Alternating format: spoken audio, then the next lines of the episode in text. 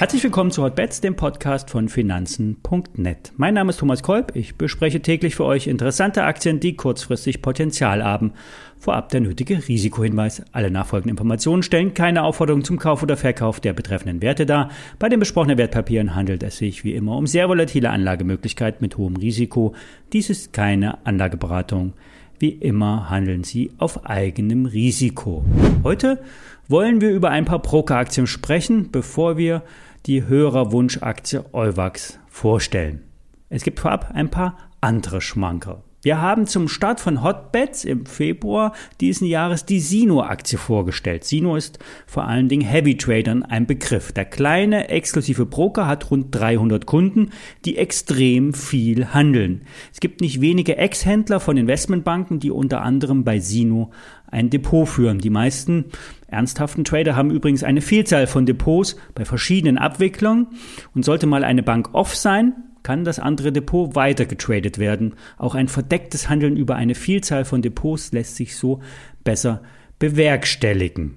Der Schatz bei der Sino ist aber nicht das Kerngeschäft, sondern die Beteiligung an dem Neo-Broker Trade Republic. 2017 wurde in Berlin ein Vorläufer der Trade Republic gegründet, maßgeblich unter der Geburtshilfe von Sino.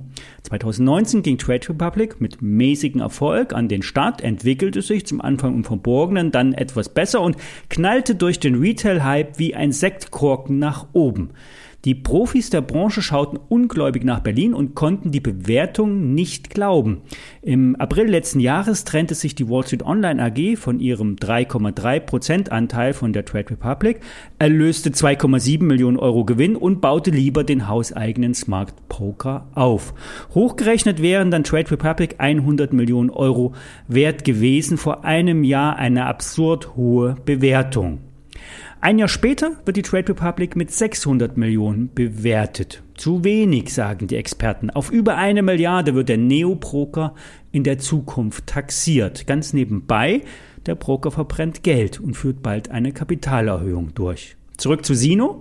Nach diversen Verkäufen von Trade Republic Aktien hat Sino prächtig verdient, schüttet eine hohe Dividende aus und besitzt noch 13,8 Prozent der Aktien. Nach diversen Optionsziehungen wird Sino bald nur noch 7,1 Prozent an dem Neo Broker in Berlin halten. Diese sind allerdings, so schätzt die Value Depeche, 160 bis 200 Millionen Euro wert. Die Aktie von Sino ist in den letzten Wochen durch die Decke gegangen und nähert sich nun dem Kursziel von 55 Euro. Dies hatten wir im Februar zum Start von Hotbets angesagt. Hinter der Kurstreiberei könnte aber auch die Interessenslage der HSBC stecken. Die Düsseldorfer sind sowohl an Sino beteiligt, halten einen Anteil bei Trade Republic und sind der Abwickler hinter beiden Banken. Jetzt will HSBC nach Mutmaßung von Finanzszene.de den Aufsichtsrat von Sino kapern und bei der bald anstehenden HV die Kontrollorgane übernehmen. Es geht bei der Kaperfahrt um nichts weniger als um die Perle Trade Republic. Hier ist Sino das Mittel zum Zweck und durch die Sino ist die noch nicht börsengelistete Trade Republic handelbar. Mit Sino will sich also die HSBC das Geschäft oder den Einfluss bei der Trade Republic sichern und den cleveren Vorstand der Sino eher an die kurze Leine nehmen. Eine spannende Geschichte.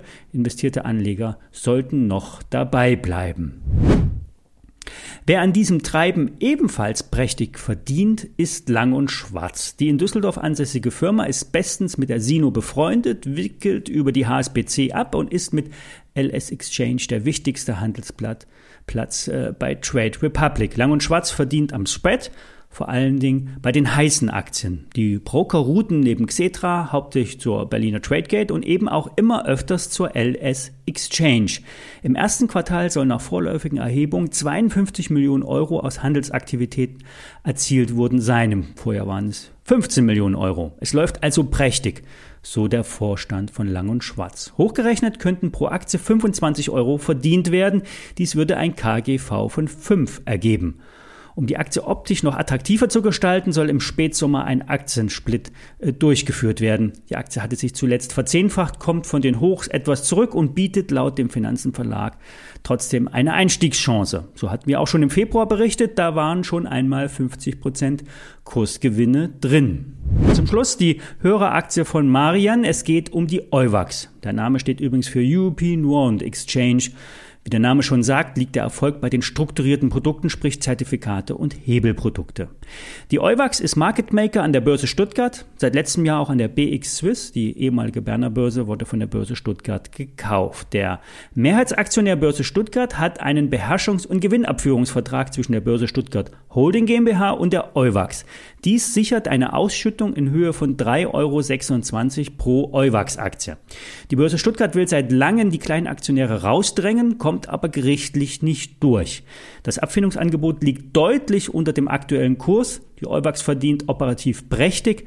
Im Bereich der Kryptowährung haben die Schwaben rechtzeitig den anfahrenden Zug bestiegen und bieten mit der Bison-App eine vollwertige Handelsplattform an.